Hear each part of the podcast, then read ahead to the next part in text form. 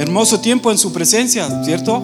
Amén. ¿Cuántos estuvieron el día lunes en el altar de adoración?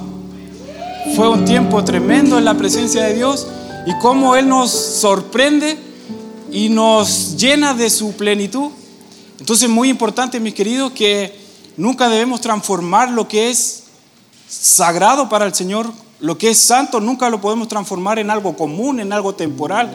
No es que desde las siete y media hasta las ocho, ocho y cuarto es un periodo de alabanza, ah, van a cantar y, son lindas las canciones. No, mi querido, porque en el trono de Dios, si usted lee Apocalipsis 4 y Apocalipsis 5, aparecen unos seres angelicales, los seres más cerca del trono de Dios. Y en el capítulo 4 ellos están glorificando la, el atributo de nuestro Dios y le dicen, Santo, Santo, Dios Todopoderoso, el que es y el que era y el que ha de venir. Y los 24 ancianos, ¿qué es lo que provoca? Que ellos están adorando y los 24 ancianos se postran delante de Dios. Entonces, ¿qué es la adoración? Es siempre tener un corazón postrado delante de Él. Pero fíjense que en el capítulo 5, estos mismos cuatro seres vivientes, los 24 ancianos, tienen arpas, tienen copas de oro llenas de incienso, que son las oraciones de los santos, y dice que cantan un cántico nuevo a Dios. Le hago la pregunta, si los seres angelicales más cerca del trono de Dios están haciendo eso, ¿No creen que al Padre se deleita en la alabanza de su pueblo? Amén. Sí, y yo siempre enseño esto en, canción y también en, la iglesia, lo, lo, he dicho, que no importa que estemos afinados en lo exterior, es más, nosotros todos somos también músicos. Y usted me dirá, pero si yo no toco ningún instrumento. No, usted es músico, ¿sabe por qué? Porque usted tiene acá las cuerdas vocales. Usted ya tiene aquí un instrumento, entonces puede entonar alabanza y puede entonar melodía al Señor. Puede ser que en el exterior se escuche más o menos, ¿cierto? Pero ¿saben lo más importante? Estar afinado acá en el corazón. Porque si mi corazón está afinado, el Señor recibe como un olor grato delante de su presencia. Amén. Entonces no vamos a transformar lo que es sagrado en algo común. Mis queridos, el tiempo de adoración, el tiempo de alabanza no es un trámite, porque el Señor se deleita en, su se deleita en la alabanza de su pueblo. Y dice que Él habita en medio de la alabanza de su pueblo. ¿Qué es lo que provoca la adoración? Provoca atmósfera. La presencia, la gloria de Dios empieza a inundar el lugar. ¿sí? También las alabanzas no son karaoke. Porque ¿cuántos han estado en algún un cumpleaños y se canta y hay karaoke, ¿cierto? El karaoke se canta lo que la persona quiere cantar, ¿cierto? Ya, la alabanza no son karaoke, mis queridos. Porque a veces, muchas veces decimos, no, que la alabanza esta no me gusta, esta sí. Ah, le hago la pregunta, ¿las alabanzas son para usted? ¿O son, o son para el que se merece la gloria? ¿Sí? Entonces ajustemos y alineemos nuestro corazón y nuestra mentalidad. ¿Y sabe lo que provoca la adoración y un corazón contristo y humillado? Es que comenzamos a conocer lo que está en el corazón de papá. Y lo, pasa lo mismo con el matrimonio. Cuando uno comienza a, a conocerse, uno se vestía así como, uno creía que estaba vestido bien. Pero cuando uno comienza a conocer a, la, a la, esposa, uno comienza a vestirse como a ella le agrada. Comienza a echarse ese perfume que le agrade a ella. ¿Por qué? Porque hemos pasado tiempo con la persona. Y lo mismo, cuando pasamos tiempo con el Señor, comenzamos a escuchar su corazón y qué es lo que le agrada a Él. Y ahí comenzamos nosotros a menguar, comenzamos a oír, a ser sensibles. Y eso, que el Señor nos dé sabiduría y entendimiento, ¿cierto? Y tenemos al Espíritu Santo quien nos va a enseñar todas las cosas. Amén. ¿Estamos claros? Bien. Bueno, este es el Espíritu Santo. Yo no, no, no iba a comenzar así, pero así es el Espíritu Santo.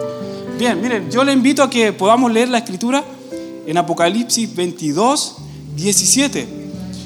Es una, una palabra que yo lo he estado eh, hablando continuamente, eh, que tiene que ver con el retorno de Cristo. Lo vamos a leer y le voy a pedir después que se sienten y ahí lo voy a explicar un poquito más.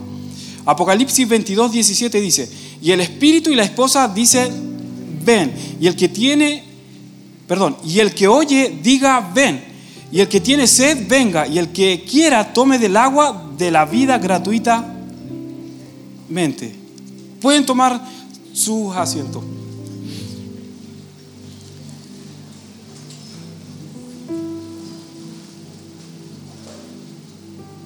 cuando uno menciona el libro de Apocalipsis, no necesariamente se está refiriendo a las cosas proféticas que van a acontecer con respecto al, juicio. Si usted leyera, yo le voy a dar de tarea, si usted leyera solamente el capítulo 1 y mencione y escriba, le doy de tarea, lean el capítulo 1 y mencionen todos los atributos de nuestro Señor Jesucristo. Y se van a sorprender cuánto es lo que hay. Yo le voy a soplar ahora cuánto hay, aproximadamente. 18 atributos de nuestro Señor Jesucristo. Dice que es el soberano de los reyes de la tierra, el primogénito de entre los muertos, es el testigo fiel, el que nos amó y nos lavó con su sangre de nuestro pecado. Y sigue, son 18 atributos y le doy de tarea. Le hago la pregunta, si en el libro de Apocalipsis se mencionan 18 atributos, solamente en el capítulo 1, le hago la pregunta, ¿cuál es la intención del Padre con respecto a su iglesia? Es que podamos conocer un poco más de Jesús. Y fíjense que entre los capítulos 1, 2 y 3 del libro Apocalipsis se mencionan aproximadamente 30 atributos de nuestro Señor Jesucristo. O sea, ¿qué quiere decir? Es que el Padre quiere que conozcamos más de la persona de Jesús. Amén quiere que lo conozcamos en profundidad. Y no algo superficial, sino que conocerlos cada día más. ¿Cómo lo vamos a conocer? Por intermedio de su palabra, por intermedio de la oración, del ayuno, de la búsqueda. El hecho de que usted también esté sentado aquí, usted tiene hambre por conocer más de Jesús. Y el Señor siempre tendrá, tendrá y soltará una palabra para todos nosotros. Entonces, ¿cuál importante entonces es Jesucristo hoy en día en nuestra vida? Y este capítulo 22 dice, el Espíritu y la esposa dicen, ven. El Espíritu está en mayúscula, significando que es el Espíritu Santo con la esposa. ¿Quién es la esposa hoy en día? Somos nosotros, ¿cierto? La iglesia. Y que fue, fuimos comprados a precio de sangre en la cruz del Calvario. Yo quisiera dar un ejemplo. Ya lo di en la predicación del domingo antes pasado. Y vi algunas caras que estuvieron ahí. Entonces lo voy a volver a repetir para que los hermanos lo puedan... Eh, saber. Eh, y si está repetido, digan amén igual, por favor. Ya, no, no. pero algo nuevo el Señor nos va, nos va a enseñar. Eh, y, y, acá está hablando de la esposa, ¿cierto? Y del espíritu. Y dicen, ven, ¿a quién? Al esposo, a nuestro amado Jesús. Y muchas veces no entendemos el que ha de venir porque el que es está siendo perfeccionado en nosotros y muchas veces del que era lo que ocurrió en la cruz, lo que ocurrió en el Getsemaní, a veces no lo entendemos un poquito, solamente sabemos que Cristo murió por nosotros y su sangre fue derramado por, por nosotros y nos compraron a precio de sangre. Pero deberíamos orar y escudriñar y pedirle al Espíritu Santo que nos revele qué fue lo que ocurrió verdaderamente desde, desde el Getsemaní hasta la cruz. Porque si entendemos qué es lo que pasó ahí en la cruz, el camino hasta la cruz, entenderemos quiénes somos en Cristo. Y, nuestro presente estará sano y podremos entender lo que es lo porvenir. Entonces muchas, muchas veces se predica que Cristo viene, ¿cierto? Viene a buscar a su iglesia, pero uno dice, pero Jesús va a venir y como que da cierta incertidumbre, pero ¿cómo va a venir ahora si yo estoy estudiando, eh, me quiero casar, quiero tener hijos, quiero tener nietos, no sé, quiero ir a, a Miami a bañarme en la playa, no, no sé, tantos proyectos, que no está mal, que, que, uno lo lleva a la voluntad de Dios y uno lo ora y siempre debemos, un cristiano debe siempre estar enfocado en orar para conocer la voluntad del Padre. Y Jesús, para conocer la voluntad del Padre, tuvo que estar orando en el Getsemaní y una vez que oró, conoció la voluntad del Padre y operó en la obediencia. ¿Sí? Entonces yo quisiera dar un ejemplo con respecto al regreso de Cristo, porque el Señor viene a buscar a su iglesia, la viene a buscar para, ser, eh, para llegar a una boda. O sea, nos vamos a casar con nuestro amado Jesús. Pero hay una tradición judía y nosotros hoy en día tenemos una tradición occidental con respecto al matrimonio. Cuando alguien eh, le pide matrimonio a una persona en nuestra cultura acá, eh, le entrega cierto un anillo y está de novio. Pero en la cultura judía cuando se pedía matrimonio era que debían pagar el adote y una vez que la mujer y el matrimonio aceptaban, desde ese minuto ya estaban casados, estaban desposados, hasta que llegara el día del matrimonio. O sea, en nuestra cultura occidental, cuando estamos de novio, hasta el día del matrimonio, cuando es la ceremonia y el pastor nos da la bendición, y ahí se consuma lo que es eh, la parte del noviazgo. En, en la cultura judía es estar desposado. José y María, cuando María concibió, ¿cierto?, del Espíritu Santo a nuestro amado Jesús en su vientre, fíjense que José y María estaban desposados, o sea, quiere decir que ya estaban casados. Por eso se le permite al Espíritu Santo eh, introducirse y introducir a Jesús acá en el vientre. Por eso tiene autoridad, siendo que todavía no estaba consumado el matrimonio. ¿Me explico ahí, mis queridos? ¿Sí? Y luego que estaba y se pagaba la, dote, desde la dote hasta el día de la consumación del matrimonio había un lapso de espera. Y esa espera es donde la esposa debía prepararse. Y él, porque en cualquier minuto venía el esposo a buscarla para consumar el matrimonio en el altar. ¿Me explico ahí, mi querido? ¿Sí? Bien. Entonces, eh, me gustaría dar un ejemplo. ¿Quién puede ser eh, el padre? Ah, sí, yo lo pensé de Eh, hermano Luis, ¿usted puede? Me está mirando para allá. Hermano Luis, ¿me puede ayudar? ¿Sí? Eh, Jorge Pie, ¿usted me puede ayudar?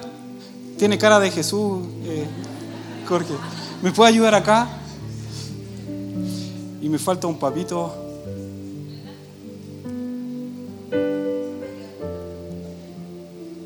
Hernán, ¿quiere ser usted el papá? Sí.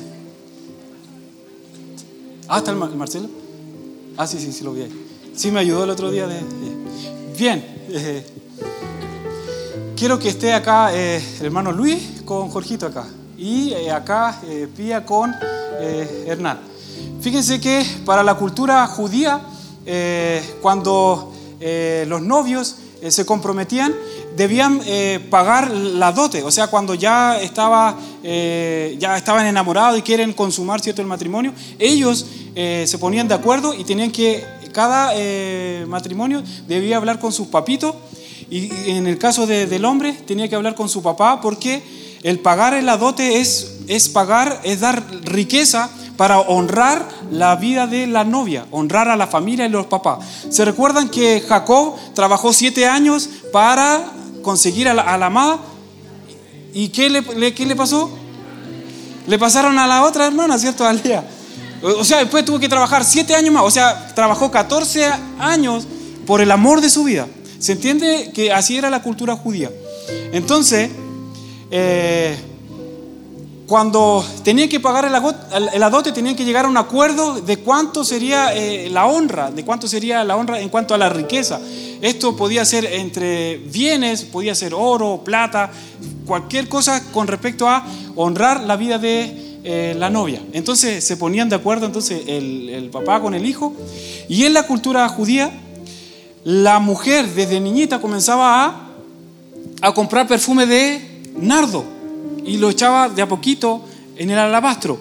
Ese perfume, ese poquito perfume, costaba eh, mucho dinero, entonces lo iban comprando desde niñita, iban comprando su perfume hasta el día de su matrimonio. ¿Sí? Se preparaban desde niñita. Y lo mismo el hombre. El hombre desde el niño, el papá le enseñaba a trabajar y a juntar recursos, a juntar dinero para que cuando llegue el día de su matrimonio, eh, ella, el, hombre pueda tener eh, toda esa riqueza para honrar a, su amada. ¿Sí? Entonces un consejo también para los solteros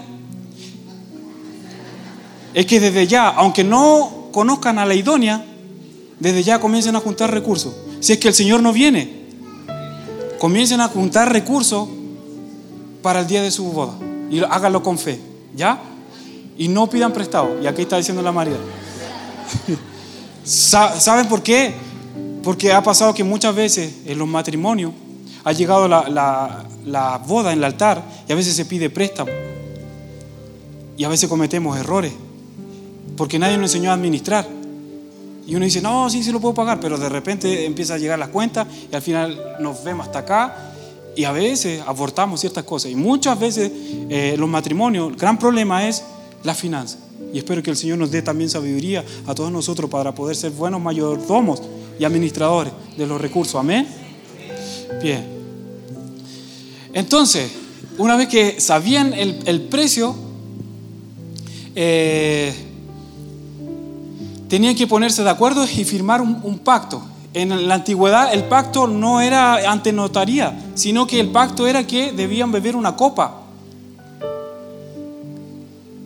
Una copa simbolizando el pacto y asumiendo la responsabilidad. Se dice que antiguamente eh, la palabra era eh, la notaría, o sea, era un acto legal, o sea, él decía la palabra y la, la palabra se debía cumplir. Y lo mismo la copa. Entonces, cuando el hijo sabe cuánto es lo que debe honrar en cuanto a la riqueza, se tienen que poner de acuerdo. Y, a veces el, hijo dice, papá, solamente tengo esta cantidad de dinero, ¿me puede ayudar con un resto? Y ahí el papá dice, no, pero si a, lo mejor es, mucho. Pero el hijo dice, no, pero yo la amo, la amo tanto, pero quiero estar con ella. Y ahí el papá se conmueve y dice, ya, hagamos. Entonces, llegan entonces a la reunión, ¿se pueden acercar un poquito más? ¿Sí? Bien, llegan a la reunión y ya ellos propusieron cuánto sería eh, la riqueza, la honra. Eh, y ahí el papá dice con el hijo, ya sí, aceptamos. Entonces, lo que hace el papá es, toma de la copa, ¿cierto? Lo acepta, bien. Y el papá también toma de la copa, le pido que tome de la copa, lo acepta. Y luego viene el hijo, el hijo sí acepta el trato, bien. Y le corresponde a ella, a la novia, a la amada. Y ella puede decir no, y puede decir por qué, eh, no, no, eh, eh, como que no es tanto. Yo quiero honrar a mi papá, lo quiero honrar con, con, muchos bienes, con mucha riqueza. En la cultura judía la honra también tiene que ver con el dar. Entonces la, mujer puede decir sí o no, pero en esta ocasión va a decir sí, ¿cierto? Por su amado, porque la ama mucho, ¿cierto? Y ella acepta y bebe, ¿cierto? Viene, bebe. Bien. Y desde ese minuto es donde ya se paga la dote. ¿Qué es lo que pasa después? Ella se va a su hogar y él también se va a su hogar y ella se va a preparar. Y mientras que llegue la fecha de la boda, eh, eh, ellos se deben preparar y ella debe prepararse para el amado. ¿Sí? Hasta, hasta, el día de su boda. ¿Hasta ahí vamos bien, mi querido? ¿Sí? Bien. Llevémoslo con nuestro amado Jesús. ¿Se recuerdan en el Getsemaní? Cuando él estaba orando y decía al Padre, Padre, que pase de mí esta copa.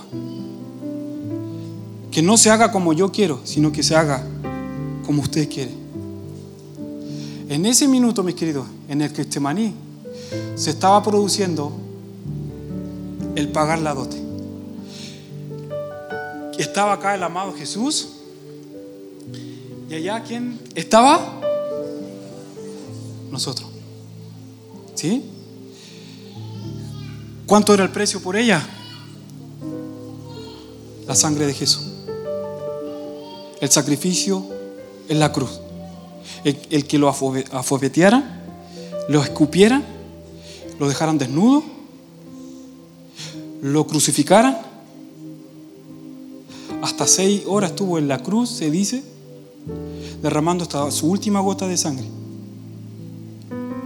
por amor a ella. ¿Sabe quién fue el primero que tomó de esta copa? El Padre.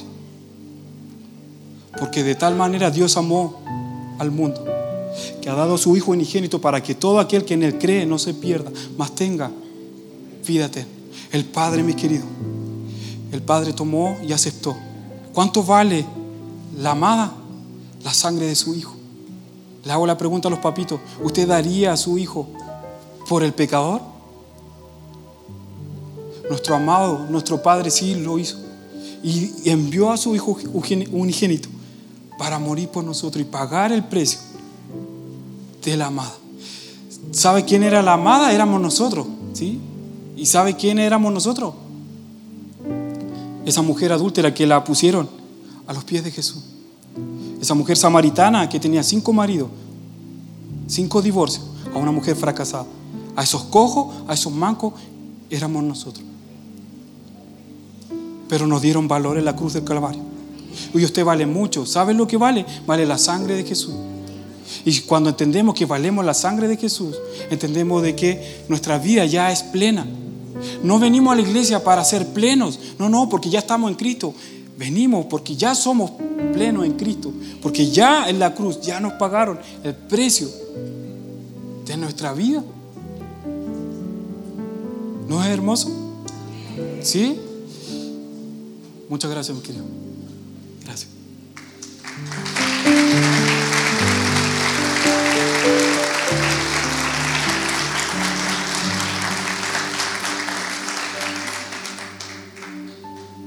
¿Usted acepta también el precio?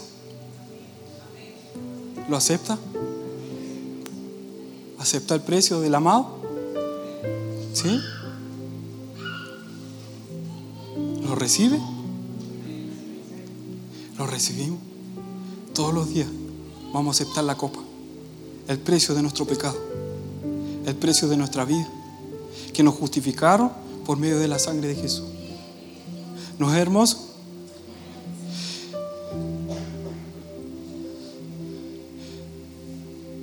Ahora, ¿cuál es el regreso de Cristo? Es que Jesús no anhela ya estar con nosotros. A eso se refiere cuando Cristo viene. Cristo viene a buscar a su iglesia, a su amado, y nos vamos a la boda y nos vamos a casar. ¿Le hace sentido ahora el regreso de Cristo? ¿Sí? Le hago la pregunta, ¿dónde están puestos sus ojos? ¿Acá en la tierra? ¿En una promesa del hombre? ¿En lo temporal? ¿En los bienes? ¿En la riqueza? ¿En el dinero? ¿Dónde están puestos los ojos, iglesia? ¿Dónde tiene puestos los ojos? En Cristo Jesús. ¿Dónde está su mirada? ¿Cuál es su anhelo?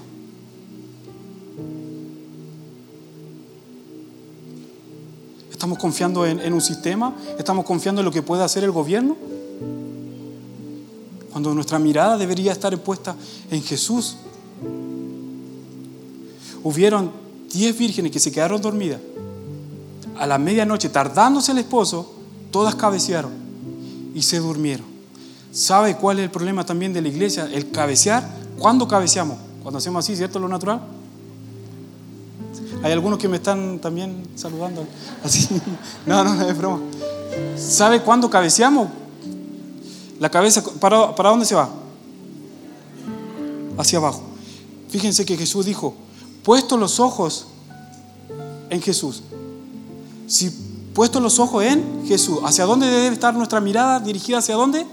A Cristo. Cristo es la cabeza del cuerpo. ¿Sabe cuándo alguien está durmiendo?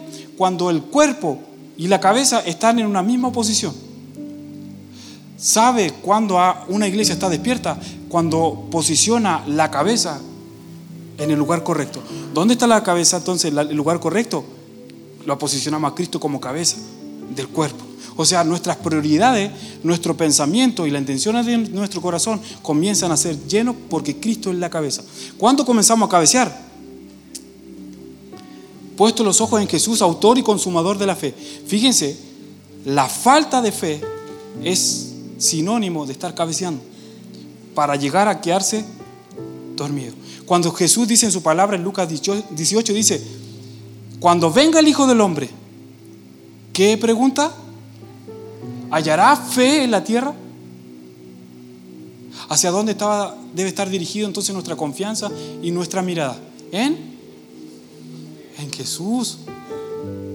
En Jesús. ¿Se recuerdan cuando Jesús va al otro lado y él se queda dormido? Y los discípulos le, lo, lo, molestan o lo despiertan y le dicen, Jesús, ¿no ve que perecemos? ¿Y qué le dice Jesús? ¿Por qué no tenéis fe? ¿Y por qué estás así amedrentado? Amedrentado o tener miedo. ¿Por qué tienes miedo, hombre de poca fe? O sea, la falta de fe manifestará lo que hay también en el corazón y se va a revelar el miedo, se va a revelar el temor. Cuando tengamos temor, cuando tengamos miedo a ciertas cosas, es porque hay falta de fe, porque nuestra mirada debe estar puesta en Cristo. Nuestra casa debe estar sostenida en la roca que es Cristo. Amén. A Abraham dice que su fe le fue contada por justicia. Y él creyó, dice, que él decía que, que Dios llama las cosas que no son como si fuesen, que da vida a los muertos. Fíjense que él nunca dudó por incredulidad y que su fe no menguó porque siempre creyó en la promesa que él sería padre de muchos, pero fíjense que él nunca se debilitó en la fe dice la palabra, al considerar su cuerpo, que estaba ya como muerto, siendo casi de 100 años, o por la esterilidad de Sara. Se recuerdan que había una promesa para Abraham de que le dijeron de que de su simiente, su hijo, iba a nacer la descendencia con todo lo que tiene que ver con la tribu de Israel y que todas las naciones iban a ser benditas. Y fíjense, él creyó en la promesa. Casi de 100 años, no mirando su cuerpo, y aquí el Señor nos enseña algo muy, muy importante con respecto a la fe. Y la fe siempre debe estar conectada a los ojos de Jesús, a la cabeza que es Cristo. ¿Por qué? La palabra dice que la fe es la certeza de lo que se espera y la convicción de lo que no se ve. Palabras como certeza, con palabras como convicción, debe tener un cristiano cada día. Aunque nuestra realidad y nuestro sistema esté diciendo algo, o aunque nuestro cuerpo esté diciendo algo, nuestra mirada no va a estar puesta en lo que nosotros vemos, sino que lo que la promesa de Dios nos ha dado y creer en lo que Dios puede hacer con nosotros. Y dice que, que el Señor llama las cosas que no son como si fuese. Y Abraham creyó a la palabra de Dios. ¿Qué es lo que debe hacer iglesia para no quedarnos dormidos? Creer en la palabra de Dios. Que, él, si, si Él lo dijo, Él lo hará. Amén. Y a veces nos conectamos y posicionamos a Jesús por igual al cuerpo y no posicionamos, vuelvo a decir, no posicionamos a Cristo como cabeza y nuestros ojos no están puestos en Jesús como el autor y consumador de la fe, comenzamos a cabecear, ¿cierto? Y nos quedamos dormidos. Necesitamos que nuestra prioridad sea Cristo. La palabra dice, buscad primeramente, ¿qué es lo que debemos buscar primeramente? El reino de Dios y su justicia y las demás cosas os serán añadidas. Cuando Jesús está soltando ese principio, anteriormente está diciendo que no nos debemos afanar por la comida, no debemos afanarnos por lo que vamos a beber o por las cosas que nos vamos a vestir. En ese contexto está diciendo y, y enseña y reafirma y dice, busquen primeramente el reino de Dios. ¿Y qué es el reino de Dios? La única manera de poder tener y buscar el reino de Dios es a través de un lenguaje. Y el pastor nos ha enseñado de que ¿Cómo nosotros podemos tener un lenguaje correcto con el reino de los cielos? Es a través de la fe. La fe entonces es el lenguaje que nosotros debemos tener con el reino. No puede ser de otra manera. También el pastor nos enseñaba de que, por ejemplo, si nosotros fuéramos a China o a Estados Unidos, ¿qué idioma ellos hablan? Hablan un, un idioma distinto a nosotros. Y nosotros deberíamos hablar su idioma. Por ende, ¿cuál es el idioma del reino de Dios? El idioma del reino de Dios es a través del lenguaje de la fe. No podemos ir a la oración con duda, no podemos ir a la oración no creyendo en su palabra. Y eso nos mantendrá despiertos en todo tiempo. Cuando a veces viene el temor, cuando se levantan las tormentas, se levantan los vientos. Las tormentas, mis queridos, y los vientos se van a levantar. La casa estaba construida sobre la roca y dice que cuando vinieron los vientos, vinieron los ríos y vinieron las lluvias, dice que la casa no se cayó. No se cayó. Quiere decir que no vamos a estar exentos de los vientos y de la lluvia. ¿Saben lo que es los vientos? Vientos de doctrina, vientos de palabra, vientos de lo que sale de mi boca. Y una de las advertencias que Jesús le dijo a, la iglesia para que no se quede dormida, dice, mirad que nadie os engañe. Porque, porque vendrán muchos falsos cristos y muchos falsos profetas y engañarán a muchos. Yo lo decía también en una predicación anterior que no hay problema si, por ejemplo, una religión distinta nos viniera a mostrar de que su Dios es un Dios verdadero. Si podríamos decir, no sé, de lo que, eh, eh, los que siguen al Buda o los musulmanes, a Alá, si viniera acá a la iglesia y nos dijera que es el Dios verdadero, ¿usted creería? No. Y fíjense que esta palabra está más profunda y tiene que ver con nosotros mismos dentro de la iglesia. ¿Sabe, mis queridos? ¿Sabe cuando nosotros recibimos a un falso profeta y un falso Cristo, siempre un falso Cristo, mi querido, digamos, Cristo es una cabeza, Cristo es un liderazgo, Cristo es una influencia, un falso Cristo. O sea, la cabeza siempre va a tener, va, a estar diciendo, va a estar hablando. El problema no es que haya lo falso, el problema no es que haya falsos Cristo, falso profeta, el problema es que la iglesia, nosotros, a veces nos pasamos con lo verdadero. Porque si supiéramos cuál es la verdad, y supiéramos la voz del Espíritu Santo, Cualquier voz que viniera falso, no le haríamos caso. Y a veces nosotros les prestamos el oído a personas equivocadas. ¿Sabe cuándo nosotros nos transformamos en un falso Cristo? Nosotros. Es que cuando comenzamos a entregar una palabra y dar consejo sin ser guiado por el Espíritu Santo y sin ser, sin ser guiado por la palabra de Dios. Cuando damos opiniones. Y el Señor quiere que nosotros nos guardemos de los falsos Cristos y de los falsos profetas. Y necesita la iglesia, nos necesitamos estar más cerca del Espíritu Santo. Necesitamos una relación con el Espíritu Santo, mis queridos. Necesitamos profundizar más en el corazón del Espíritu Santo, en el corazón del Hijo, en el corazón de papá. Necesitamos profundizar. ¿Cómo vamos a profundizar? Nuestra oración. Nuestra oración en el cuarto secreto. En la oración en el cuarto secreto el Señor nos va a revelar su palabra. Las diez vírgenes, las prudentes, tenían ah, lámpara y aceite. Y el pastor nos enseñaba, lámpara es la palabra, aceite es la unción del Espíritu Santo. Sin unción, mis queridos, no podemos hacer nada. Sin la gloria de Cristo no podemos hacer nada. Necesitamos pasar tiempo con el Señor. ¿Sabe lo que produjo que las prudentes, cuando entraron a la casa, a la boda y se cerró la puerta, luego las insensatas van y tocan la puerta? ¿Y qué es lo que le dice el Señor? No las conozco. Conocer, ¿sabe lo que significa? Es pasar tiempo a solas con el Señor. La oración en el cuarto secreto. Dice la palabra que él está a la puerta y llama. Si alguno oye su voz y abre la puerta y entra, dice que Él cenará con Él y Él conmigo. Fíjense que hay una oración y hay una comunión en una mesa. Debemos hacerlo. Debemos escudriñar y buscar de su palabra. Pero hay otra oración cuando Jesús dice, mas tú cuando entra a tu aposento y cerrada la puerta, ora a tu Padre que está en lo secreto y tu Padre que está en lo secreto te recompensará en público. Nosotros ahora estamos frente a una mesa y estamos comiendo. Esta oración es válida, también el Señor la contesta. Pero hay otra oración que no la podemos descuidar, que es la oración en el cuarto secreto. El cuarto secreto no se puede transar por una palabra que esté siendo dada acá.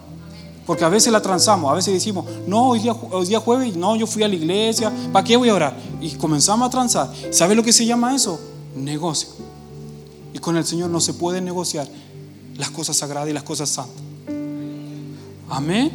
¿Hacia dónde debe estar puesta entonces nuestra mirada? En Jesús, autor y consumador de la fe. Cuando Cristo venga, ¿hallará fe en la tierra? No está diciendo cuántas posiciones tengamos, cuánto dinero tengamos en un banco o cuántas casas tengamos, no está diciendo eso.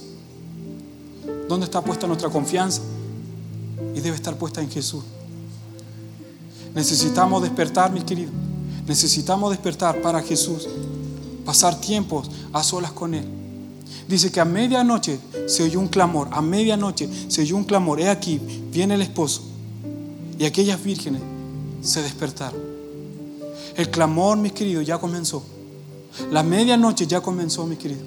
El que tenga oídos para oír, oiga lo que el Espíritu dice a las iglesias.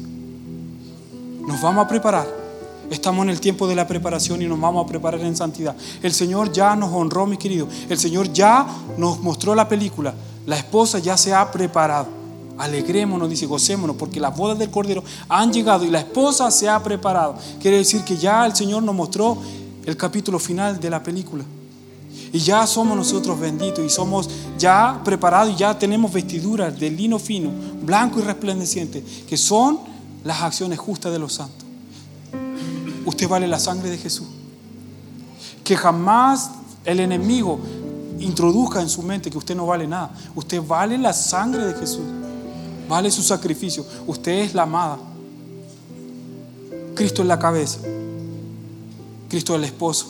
El esposo va a cuidar a su amada. Usted es la amada. Cristo la va a cuidar. Cristo la va a defender. Cristo nos da seguridad en todo tiempo. Nuestra, nuestra confianza debe estar puesta en Él. Y aunque puede ser, vuelvo a decir, en lo natural, no estemos viendo nada, confíe en el Señor. Porque Él hará. Confíe en el Señor. Él hará.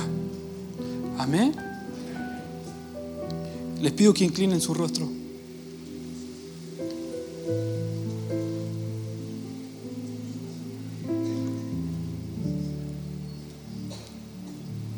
Señor, en esta hora ponemos nuestra confianza en ti, Jesús. Tú eres la esperanza, tú eres nuestro castillo, tú eres nuestro refugio. Señor, somos tu iglesia, que fuimos comprada a precio de sangre y en esta hora nos acercamos a ti, porque te necesitamos, necesitamos de tu abrazo, de tu caricia. Necesitamos que nos sigas fortaleciendo en nuestro interior, que te fortalezcas también en nuestras debilidades, que también nos perdone cuando te hemos fallado y te hemos ofendido. Queremos que nuestras vestiduras estén limpias delante de ti, Señor. Que nuestra conciencia esté limpia delante de ti. Que nuestro corazón esté limpio. Así como el salmista oraba, crea en nosotros, Señor. Crea en mí un corazón limpio y un espíritu recto. Nos sustente, Señor. Y espíritu noble. Señor, en esta hora quebrantamos nuestro espíritu delante de ti. Quebrantamos todo lo que somos, toda nuestra humanidad, la quebrantamos delante de ti. Todo orgullo, toda vanidad, toda envidia, todo egoísmo, la quebrantamos delante de ti, Señor. Y decir, como decía el apóstol Pablo, con Cristo estoy juntamente crucificado, ya no vivo yo, sino que tú vives en mí. Que tú vivas en nosotros, Jesús. Te pedimos que vivas en nosotros y que reine en nuestro corazón, Señor. Hoy los reinos están levantando unos con otros, pero nosotros te tenemos a ti, tenemos tu reino, y en tu reino está todo, está tu plenitud, está tu hermosura. Nos saciamos en ti, Jesús. No queremos buscar en algo externo lo que solamente se puede llenar en lo interno. Todo lo interno, mi Señor, se llena contigo, con el Espíritu Santo. Nos buscaremos afuera para saciar nuestro interior. Espíritu Santo, te pido que puedas correr como ríos de agua viva en medio de tu iglesia, en medio de nosotros. Enséñanos todas las cosas, enséñanos tu palabra, enséñanos la escritura. Que cuando venga el día malo nos sostengamos en ti, Jesús. Queremos en todo tiempo honrarte con nuestra vida, amarte de todo corazón, con toda nuestra fuerza y con todas nuestras almas. Señor, te reconocemos como nuestro Señor y Salvador y queremos dedicarte amor a ti y ser agradecidos contigo, Jesús. Gracias, amado Dios, por tu palabra que nos viene a enseñar, a redarguir, a instruir en justicia. Perfeccionanos, Señor, en tu palabra. Enséñanos, guíanos por medio de tu Espíritu Santo y que nuestra vida esté direccionada a ti, papá. Gracias, Jesús. Tú eres todo para nosotros. Te amamos. Amén.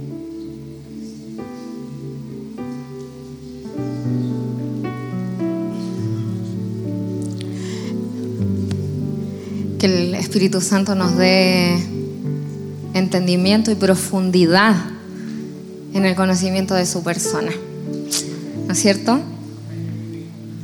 Qué importante lo que decía mi esposo, no transar el cuarto secreto.